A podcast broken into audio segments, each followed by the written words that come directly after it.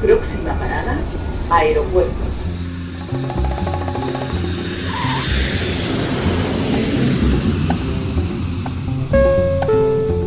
Salida del vuelo 948 con destino Aeropuerto Jazz Café. Debajo de sus asientos encontrarán un chaleco salvavidas. El vuelo 1230 con destino La aproximación como número 1 de por la izquierda rumbo 215 de Por su propio interés, rogamos mantengan su... Aeropuerto Jazz Café.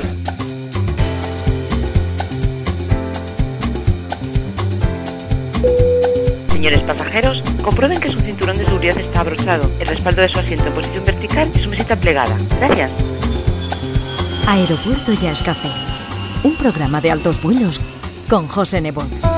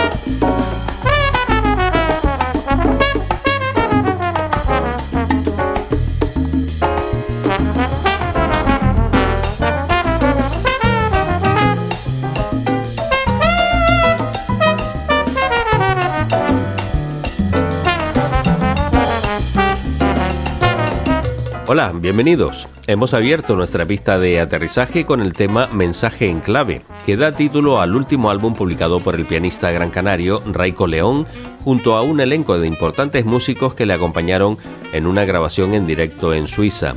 Hoy vamos a tener la oportunidad de descifrar la primera mitad de ese mensaje en clave porque su autor va a estar con nosotros en unos minutos en la torre de control de Aeropuerto y Café para hablarnos de su trayectoria, su discografía y los nuevos proyectos en los que ya está trabajando en este inicio de 2021.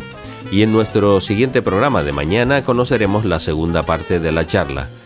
Nacido en una familia de tradición musical, como compositor y arreglista posee una trayectoria impecable en la que desde que debutó profesionalmente en 1994 viene demostrando una enorme capacidad creativa no solo en sus propios proyectos, sino también en su trabajo como pianista titular de la Gran Canaria Big Band y en sus colaboraciones con otros músicos y grupos canarios.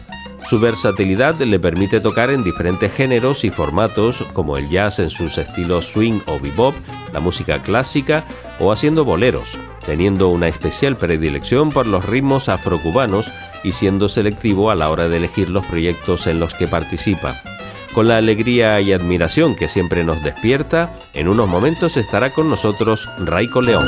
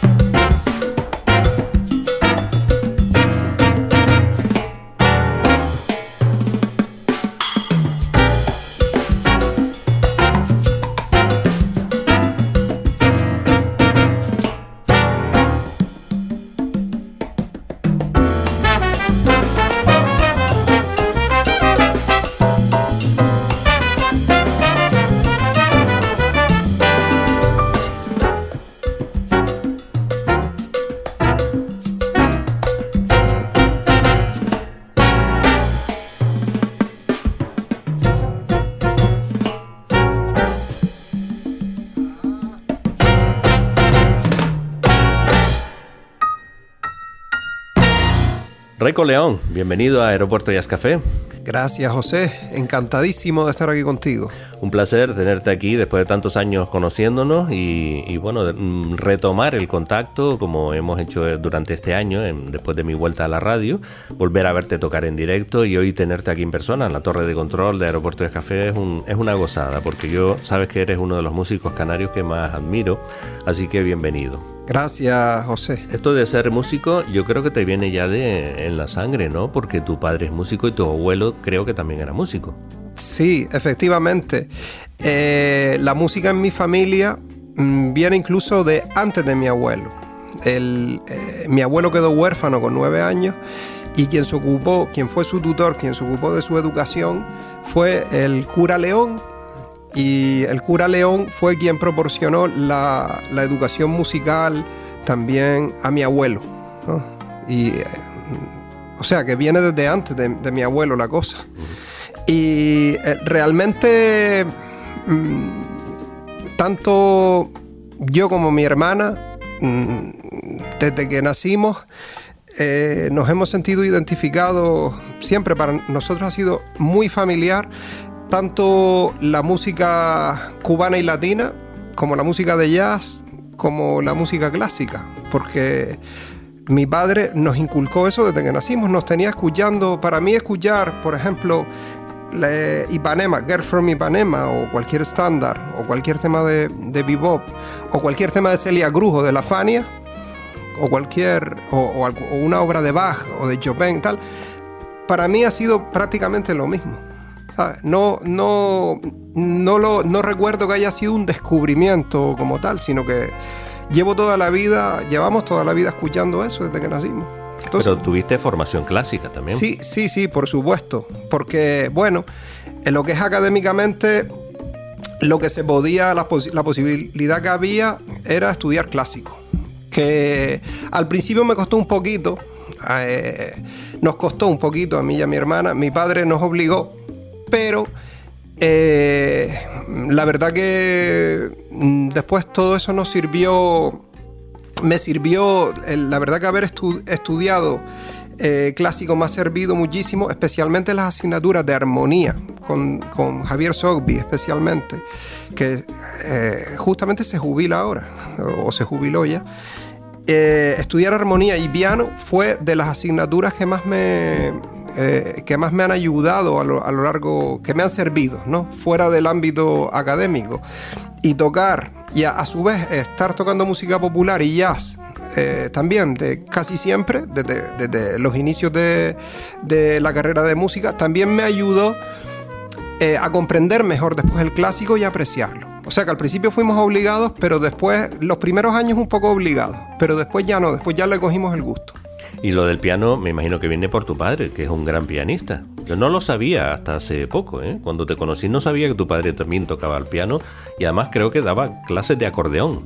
Sí, mi padre hizo la carrera de acordeón, el, plan antiguo, el plan del 42, eh, la carrera de acordeón y la carrera de canto y después, y, ah, y la de guitarra que era, eran menos años que hoy en día, evidentemente, y que el plan del 66, que es el eh, en el que nosotros estudiamos.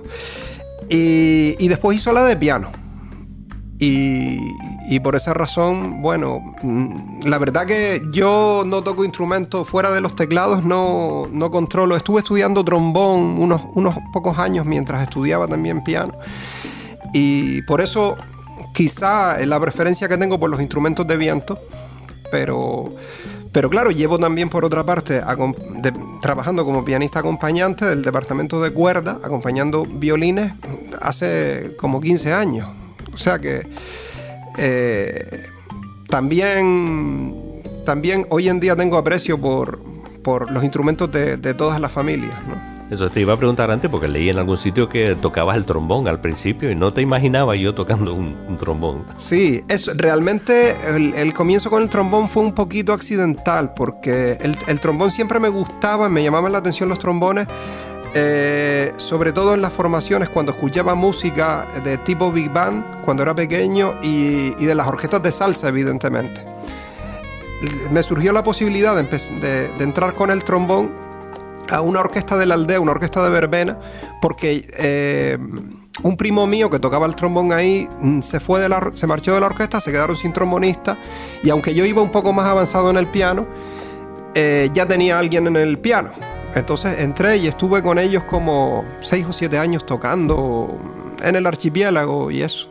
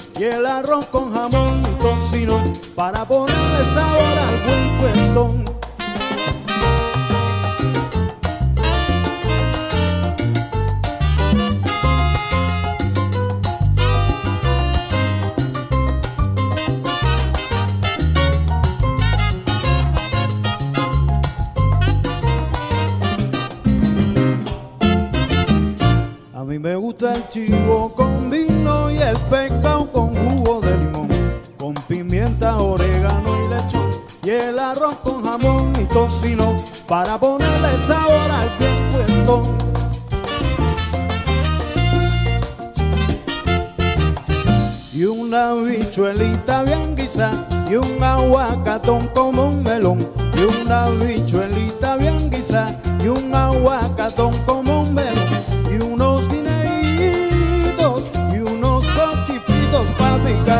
Y después que le pongan salsa, que le pongan salsa.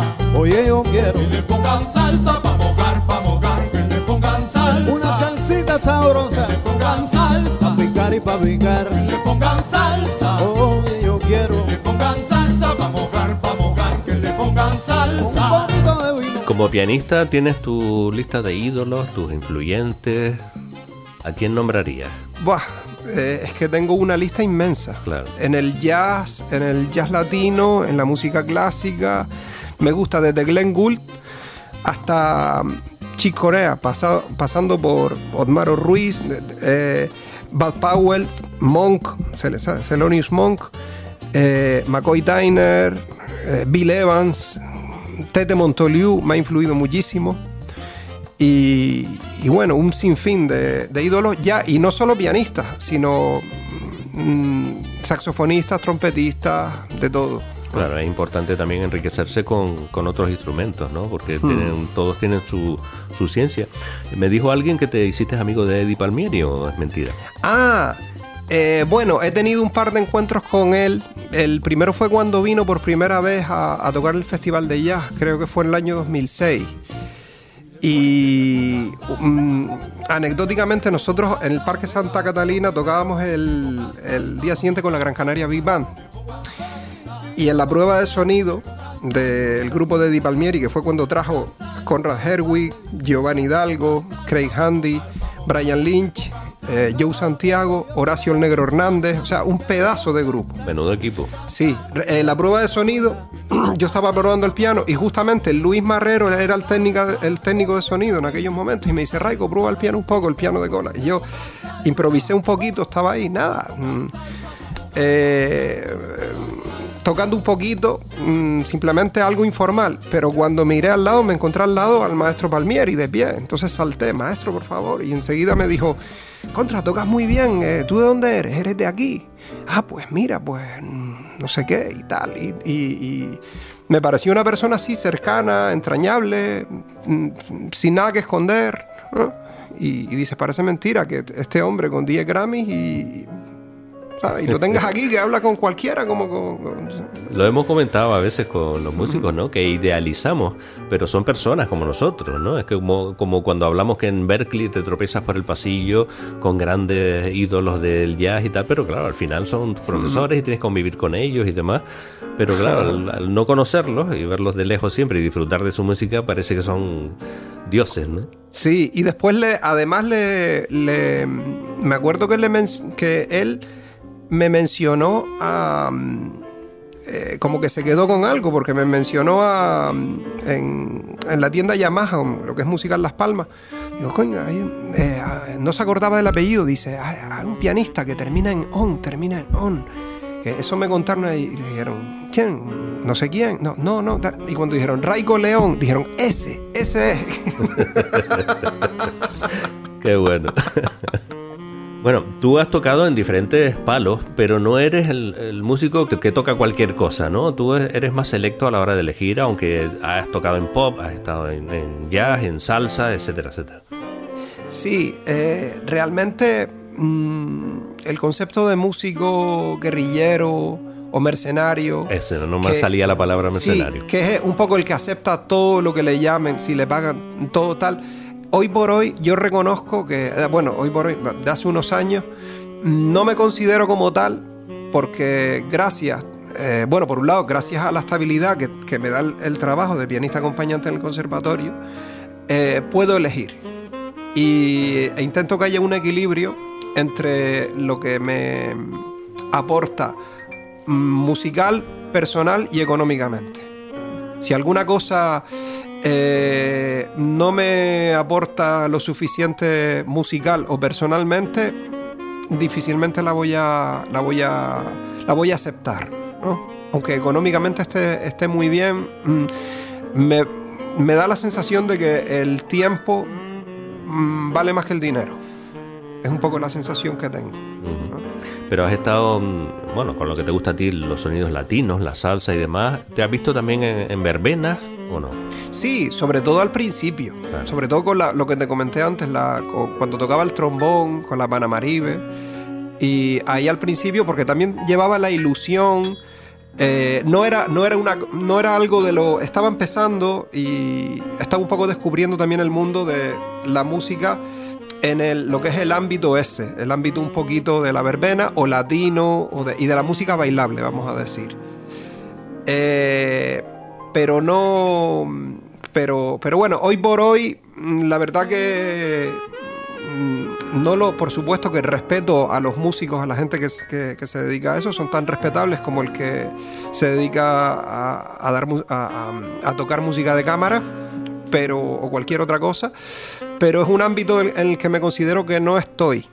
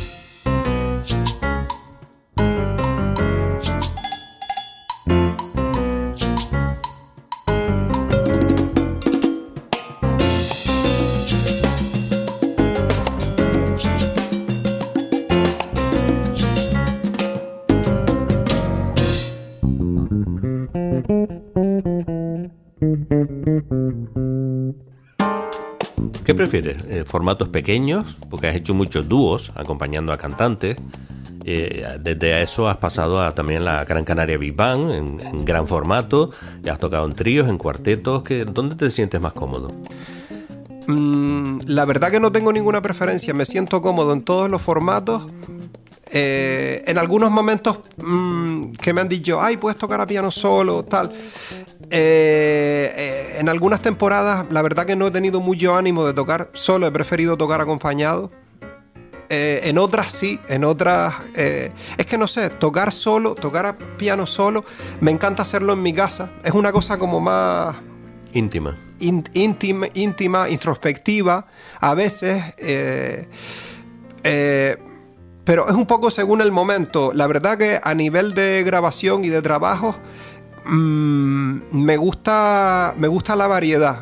Y de hecho tengo en mente, tengo uno de los, de los objetivos que tengo eh, es grabar un disco de Big Band, porque tengo arreglos de sobra, eh, e incluso de temas propios, de temas inéditos que, que no han sido grabados, que han sido tocados durante todos estos años por la Gran Canaria Big Band o por la Berinqué Big Band, pero pero uno de los objetivos que tengo es llegar a grabar eso y, y sacar al menos uno o varios discos de, con, con- con Big Band. Pero por supuesto seguir sacando trabajos en, en- en variedad de formatos, ¿no? Porque a nivel de catálogo yo creo que es lo mejor, que haya una variedad. Y, y si puede ser un poquito de, de estilística también. Pero lo más que te tira es el sonido latino. Mm, sí, la verdad que eh, enfoco los últimos proyectos mm, casi siempre al eh, eh, proyectos eh, mm, enfocados, digamos, hacia, hacia el jazz latino, un poco hacia los ritmos afrocubanos, cubanos, también porque cuando encuentras algo que funciona y que te llena y que te gusta, pues como que intentas seguir desarrollando eso, esa vía. Pero también muchas veces escucho o toco algo de funk o de smooth o de bebop o, o de, de otras cosas o, o de música o música clásica también. Bueno, con la música clásica hiciste un disco de, de sonatas de Haydn en Ah, versión jazzística.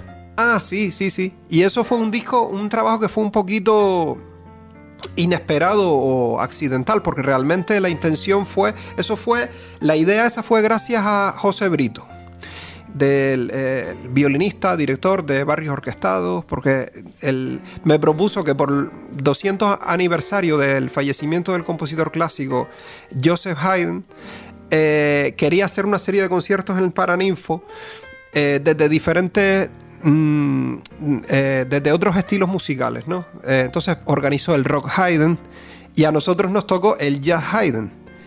Hicimos el concierto a trío y Vole mm, tuvo la, la gran idea de grabarlo. Entonces, eh, cuando lo escuchamos, dijimos, contra, esto se puede recuperar, no suena mal. Se oía a la gente un concierto en directo, pero Vole, Vole y yo lo mezclamos, eh, lo limpiamos un poquito y sacamos un disco. Eso fue en 2009, si mal no recuerdo. Y luego en 2015 pudimos presentarlo en el Palacio de Conciertos de Colonia, en Alemania.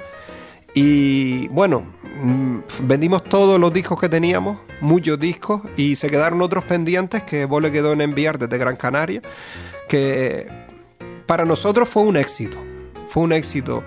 Y realmente el festival fue en el, en el Festival Haydn, que se celebra allí, el director del Festival Haydn fue quien se puso en contacto conmigo por las redes sociales porque escuchó el trabajo en Spotify. Así que al final salió muy bien el proyecto.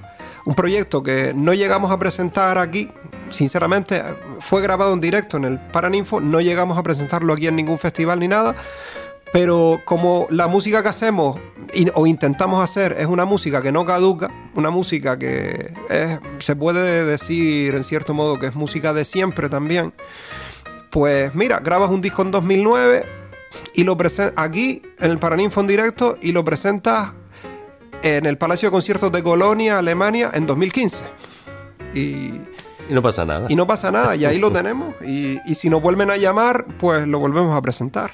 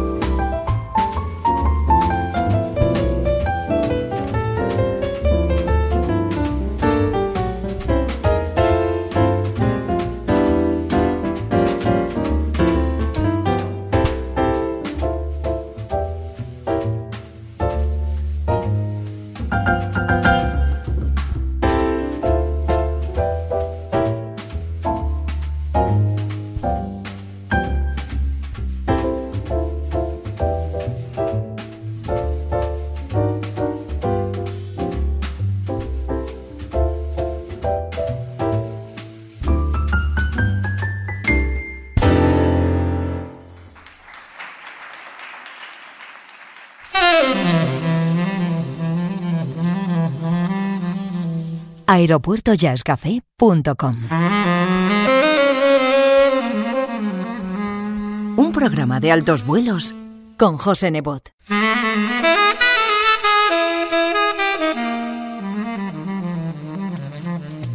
Podcast integrante de esferajazz.com.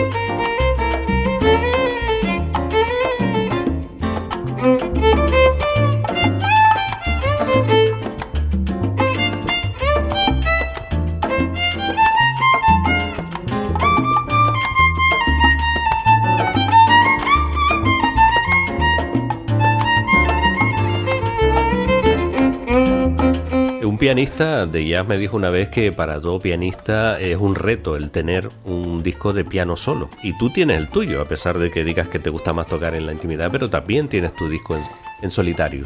Sí, eh, curiosamente, y quizá un poco al hilo de lo que te dije antes, no, todavía no he tenido la oportunidad de presentarlo. Elegí para. Efectivamente, yo pienso, y así pensaba también el maestro Bebo Valdés, en paz descanse, que cualquier pianista que se, que se precie, e incluso yo diría no pianista de jazz, sino pianista en general, debería tener como mínimo un disco a piano solo, tiene que grabar a piano, a piano solo una vez en la vida, como mínimo. Y, yo con esa idea, pues hice el Canary Island Standards solo piano. Eh, en principio, yo tengo muchas composiciones que podía haber grabado a piano solo. Eh, también podía haber grabado un montón de estándares, temas de jazz y eso a piano solo, pero claro, la, me decanté por hacer, por elegir canción popular canaria y tocarla a mi manera, porque por un lado dije, mmm, bueno, a ver, composiciones de las mías a piano solo, mmm, realmente después va a ser eh, un pianista desconocido, en cierto modo, tocando piezas desconocidas. Entonces no le, no le terminé de ver mucho sentido. Por otro lado, dije, a ver, hacer un disco de boleros a piano solo o de estándares americanos o de temas de jazz, después de que hay tantos grandes pianistas que han grabado ah, discos así a piano solo, tampoco le vi mucho sentido. Porque ser un pianista desconocido, pues tocando boleros o tocando, que es muy respetable y es una idea también que, que no termino de descartar para un futuro. Pero me pareció más interesante porque, porque creo que no lo había hecho nadie hasta la fecha, grabar un disco a piano solo al mismo modo que hay discos de Yuyo Valdés o del propio Bebo Valdés que mencioné antes y de otros, con boleros y con música cubana a piano solo, con música popular cubana, eh, dije, contra, ¿y por qué no hacer una selección de canción popular canaria, temas que conozca todo el mundo aquí. De... Además que paradójicamente son, muchas fueron compuestas en la misma época que los estándares, desde los años 30, años 40, años 50, Néstor Álamo, Peón Real, etcétera hice una selección y, de la selección hice otra selección y eso fue lo que grabé y ahí está el disco que sirvió eh, después para que el, la Berinque Big Band le gustó mucho la idea y me, me encomendaron arreglar para Big Band exactamente esas mismas canciones canarias. Así que tenemos Canary Island Standards, piano solo, y, por la Berinque Big Band, Canary Island Standards, Big Band.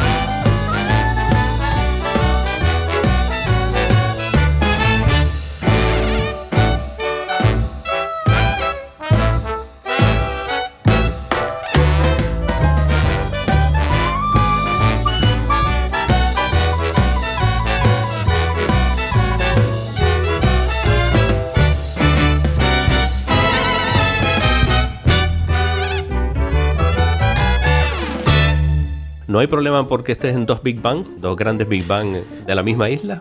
Mm, no, no. Eh, de mi punto de vista nunca he tenido problemas porque ah, no solo yo, hay otros músicos que comparten Big Bands y, y, no sé, al final, eh, mi opinión, es que estamos así en un sitio pequeño. La verdad que es un lujo tener eh, eh, Big Bands varias big bands en un lugar tan pequeño. Big bands con estabilidad, me refiero. No big bands tipo, como dicen los cubanos, Ventú, que es para una cosa puntual, Ventú, Ventú, Ventú, Ventú. Esto no lo había oído yo. sí, un Ventú, no, para un Ventú, no, eso es una broma. Pero pero y bueno y que y, y luego luego tenemos la Big Band de Canarias que, que, no he tenido de momento la fortuna de, de, tocar con ellos pero sí con muchos músicos que tocan ahí con Quique Perdomo y todo y la verdad que también eh, es una suerte y siempre es una una alegría que, que surjan nuevas formaciones así interesantes y que hacen falta. Sí, en Tenerife también hay más de una. Y en Fuerteventura he oído que ah, también sí, se, está, sí, sí, se está desarrollando una Big Bang en, en, Fuerteventura. Así que buena, buena señal, hay buenos músicos. Y en La Palma. Y en La Palma también. Y Dafe, el trompetista, justamente hace poco me llamó porque para un par de actuaciones eh, que, serán, que serán allá en La Palma. Qué buena noticia. Bueno, eh, con la Gran Canaria Big Bang has tenido varios conciertos últimamente. Eh, en plan de streaming fue el primero, ¿no? El de, de autores. Eh, ¿Qué se siente cuando estás ahí tocando y no hay aplausos, nadie te mira? Para mí ha sido mmm, una experiencia bastante dura. Por un lado es interesante, porque es algo que nunca habíamos experimentado, eh, pero por otro lado es bastante duro porque mm, aparte, al margen de que, de que hay un silencio, suele haber un silencio sepulcral en, la sala porque está vacía. Solamente está la gente del sonido, y de luces y poco más. Y claro, terminas cada tema. Como cuando hicimos el concierto del 7 más 1, el Raico León 7 más 1, de la salsa, de los éxitos de la salsa en, en la sala Miller de Las Palmas. Eh, Mm, claro, te imagínate, un concierto de salsa, encima de salsa, de música bailable, que es animada, terminas de tocar La Bemba Colorada o Químbara de Celia Cruz o, algo así, y, silencio, un silencio, es un poco eh, como, cuando, como si estuvieses haciendo una prueba de sonido, pero mmm, hay que tener cuidado, hay que... Eh, afinar un afil, sí, afinar un poquito, no tal, porque se oye todo, ¿no? Una hoja, una, una partitura que se caiga al suelo ya se oye. Eh, como ahora los partidos de fútbol sin público, ¿no? Que se oyen los gritos de los jugadores. Sí, sí, sí, sí, sí, sí. Y es una cosa un poquito delicada, pero claro, es duro en el sentido de mantener el ánimo, el ánimo, el, porque no hay feedback con el claro. público, o por lo menos directo. Y por otro lado también te intriga qué estará eh, la gente que te está viendo en ese momento, ¿qué, qué, estarán, estarán pensando, cómo se estará escuchando en sus dispositivos y demás. Y, y, el, y el que fue con la Gran Canaria Vivan en el Guiniguada, la verdad que fue bastante duro para mí. Porque aparte de ser una música inédita, súper interesante y muy densa las composiciones ¿no? de, de los integrantes de la, de la Gran Canaria, de una composición de Alba, de composiciones de Yul, de Claudio, mmm, mías también había. Eh, claro, la concentración, la energía que se necesita y uff, y esa tarde fue bastante dura. ¿no? Bueno, lo has, bueno. lo has compensado después en el Teatro Cuyá y en el Teatro Víctor Jara de vecindario con Germán López. Sí, ya, sí, y sí. ahí sí. Es, era otra cosa. Ya. Sí, y en el de Maspalomas, que hubo público también. Ahí no estuve yo. Sí, ahí, ahí tocamos los arreglos que, bueno, siempre, para nosotros es siempre una golosina tocar todo eso, los arreglos de Sammy Nestico y de Neil Hefti. El proyecto ese de estos dos maestros arreglistas del swing, ¿no? eh, vinculados a, a, la banda de Count Basie, ¿no? Siempre es muy sabroso tocar todo eso.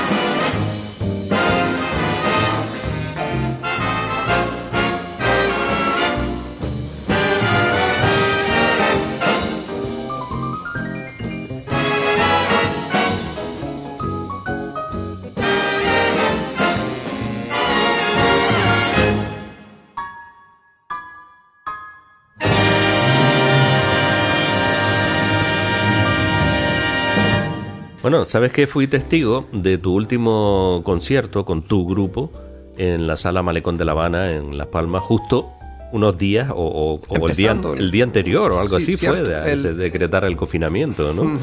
Eh, ahí se paró todo. ¿Qué resumen harías de tu año 2020?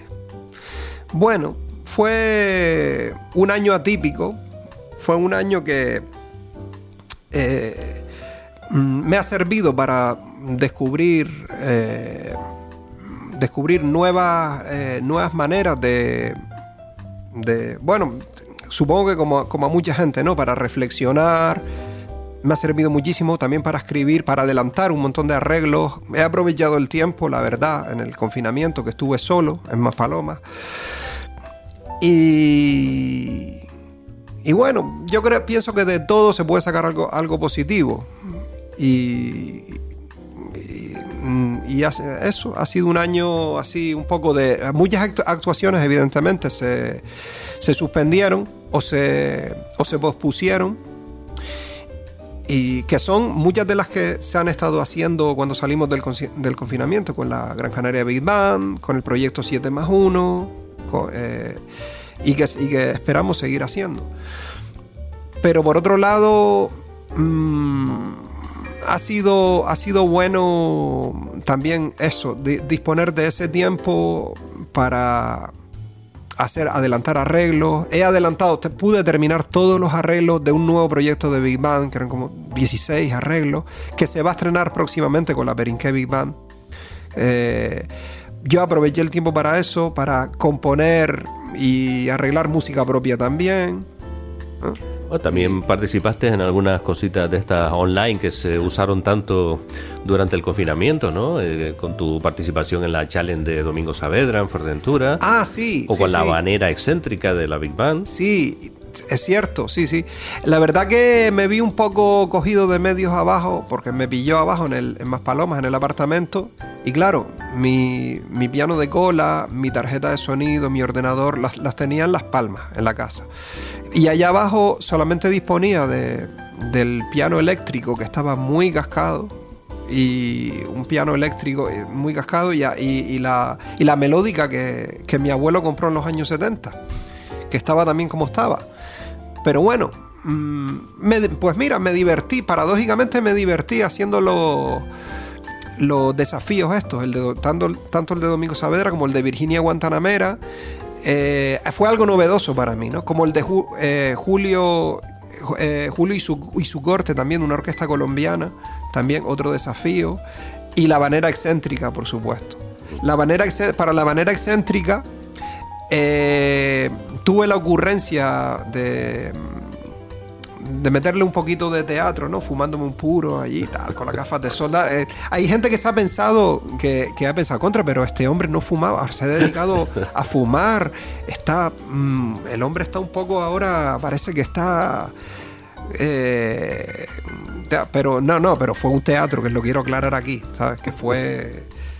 Que, que no, que yo no fumo, ni ni usa gafas de sol dentro de la casa. Dentro de la casa, evidentemente, ¿no? Y, ni nada de eso. Y fue, fue un mero teatro para. Por, un poco en sintonía con el. Con, con, la pieza, ¿no? Que creo que encajaba. Ah, era, eras el capo de la manera.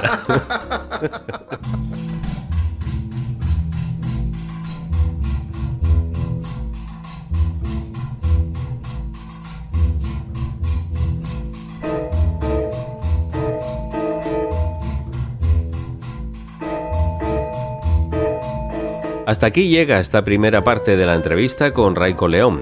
Mañana en nuestro siguiente programa vamos a poder seguir disfrutando de su música y terminaremos de conocer todo lo que nos ha contado, incluyendo esa inesperada e interesante gira por Europa que tuvo la oportunidad de hacer como pianista de la banda de la cantante y trombonista norteamericana Aubrey Logan antes de que la pandemia paralizara los planes de los músicos. Y estrenaremos también dos de los temas que forman parte de su nuevo disco que está ya a punto de ver la luz con el título de SUV. Saludos y feliz vuelo.